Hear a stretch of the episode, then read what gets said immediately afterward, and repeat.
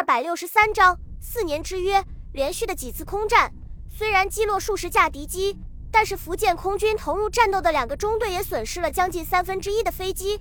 好在是本土防御作战，成功跳伞，八名飞行员全部被救了回来，为福建空军留下具有实战经验的宝贵人才。与此相反的是，日军飞行员被击毙二十七人，另外还有九人成为十九路军的阶下囚。相对于损失的几十架战斗机，这批飞行员更加让日军指挥官心痛。全部是具有上千小时飞行经验，在中国战场搏杀出来的精锐。随着战争规模的逐渐扩大，已经不可能再花这么长的时间来培训新人了，所以显得弥足珍贵。非常意外的是，孙百里没有按照以前的做法直截了当的把俘虏枪毙掉，而是把他们关押在训练基地旁边的一个战俘营里面。这个占地一百多亩的营地正敞口大嘴，准备接受更多的俘虏。由于空军的损失太大，孙百里只好命令缩小防御半径，重点防御福州市区和港口，始终处于地面防空炮火的覆盖范围内。这样一来，可以借助强大的防空武器来抵消日军的空中优势。在随后的半个月时间内，日本海军航空兵连续发动四次攻击，每次出动的飞机都在二十架以上。其中大部分是战斗机，日军的意图非常明显，就是迫使福建空军与自己拼消耗，即使付出一百架飞机的代价也在所不惜。通过几次空战和情报人员搜集到的信息，日军已经大致摸清了福建空军的规模，知道对方这点可怜的空军是绝对经不起连续消耗。肃清福建空军之后。就可以集中大量的轰炸机，逐个摧毁福建境内几个海港城市的防空阵地，为即将展开的登陆作战扫清障碍。日军要把福建空军引出防空火力网，而福建空军则尽力把日军向火网里面带。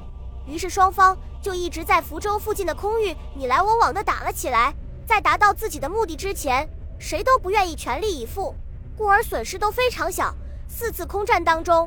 日军有三架轰炸机和一架战斗机被击毁，福建方面则付出了两架战斗机的代价。面对福州这块难啃的硬骨头，日军航母编队指挥官伤透了脑筋。虽然使出了浑身解数，但是却始终无法把对方的空军消灭掉。最后干脆放弃了对福州的攻击，把目标对准南部沿海的厦门、泉州和漳州等几个港口城市。驻扎在龙岩的第二战斗机中队，在地面防空炮火的支援下。连续出动一百多架次迎击日军的袭扰。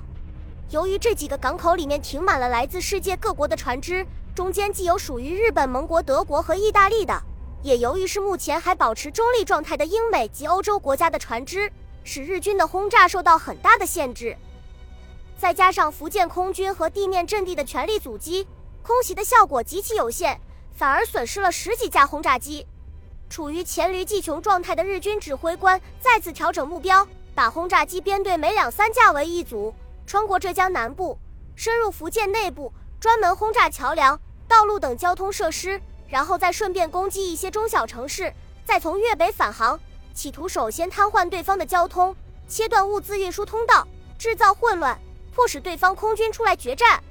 自从去年日军大举空袭福建之后。省政府就拨出大量的款项给各地修建防空洞和预警系统，并对民众进行了防空训练。这样一来，虽然被敌机炸毁了很多硬件设施，但是被炸死炸伤的民众并不多。等到摸透了敌机的行动规律之后，福建空军采取设伏的方式，连续敲掉几个轰炸机分队，迫使日军放弃了这种风险大、效率低的轰炸行动。利用日军轰炸机群攻击行动暂停的时间。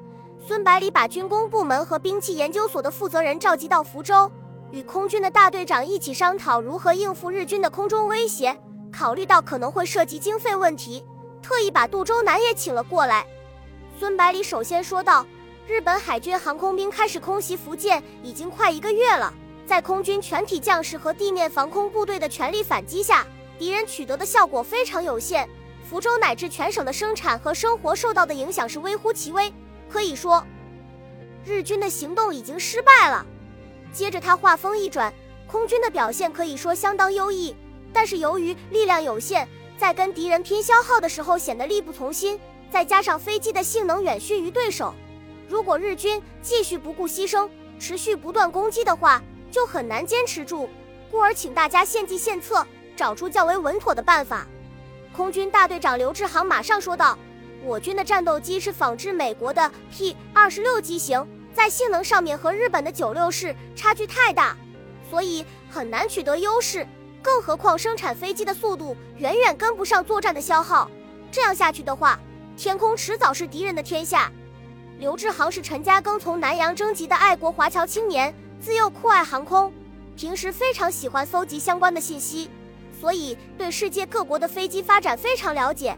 他接着说道：“我建议军工部门要么提高飞机的产量，以数量优势取胜；要么设计生产出性能全面超越日军战机的新型飞机，否则是无法遏制住日本航空兵的攻势。”由于久居海外，刘志航说话非常直率，基本上是想到什么就说什么，不会顾及别人的感受。这也是孙百里让他当大队长的一个原因。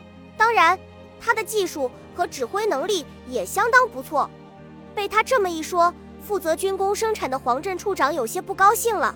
目前飞机场的产能已经达到了极限，不可能再提高了。以目前福建的工业基础和科研能力，仿制飞机都有些困难。研制新型飞机的话，至少也要五年以后。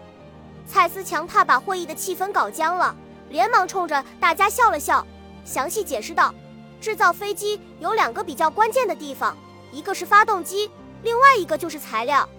到目前为止，我们还没有制造飞机发动机的能力，仿制的战斗机发动机都是直接从美国订购的。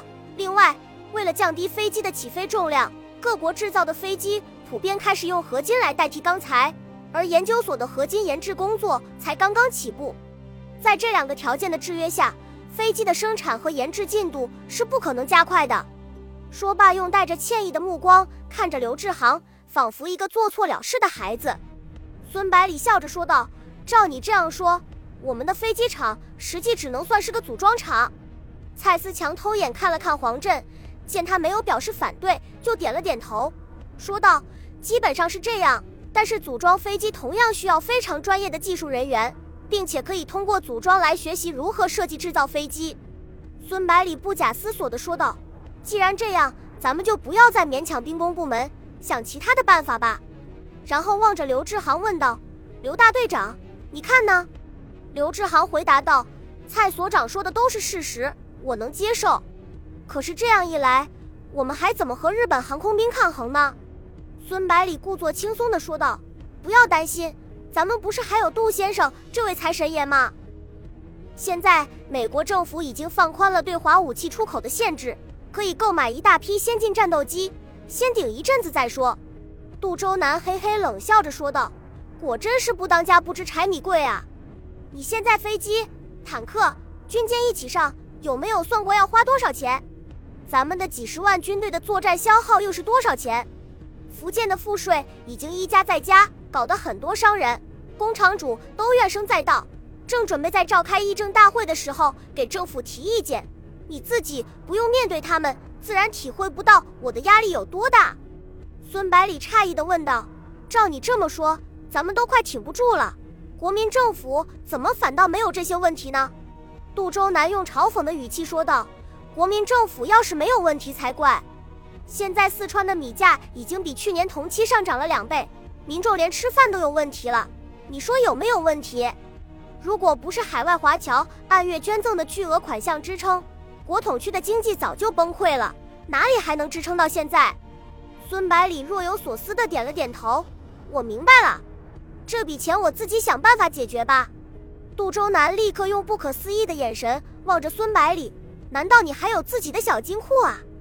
孙百里不置可否地笑了笑，对黄振和蔡思强说道：“购买飞机只能解决燃眉之急，但是终归不是长久之计。”所以你们还是要全力以赴进行发动机和新材料的研究工作，万万不可懈怠。为了加快你们的进度，凡是迫降或者坠毁在我军控制区内的日军飞机会全部送到龙岩供你们研究。从美国购买回来的先进战机也会专门分出几架。刘志航也以实际行动表示自己的支持。我会挑选两名最优秀的飞行员协助你们的研制工作，希望能够早日生产出先进战机来。蔡思强急忙激动地说道：“我们保证在两年之内研制出性能不逊于日军的战机来。黄振听他这么一说，急得直瞪眼，在军长面前这样说，不就等于立军令状吗？到时候万一搞不定，该怎么向军长交代？孙百里对黄振的担心非常明了，安慰道：“两年的时间可能太短了，我给你加上一倍的时间，咱们就以四年为期，怎么样？”听了他的话，连黄振都感到信心百倍，和蔡思强异口同声地回答道：“绝对没有问题。”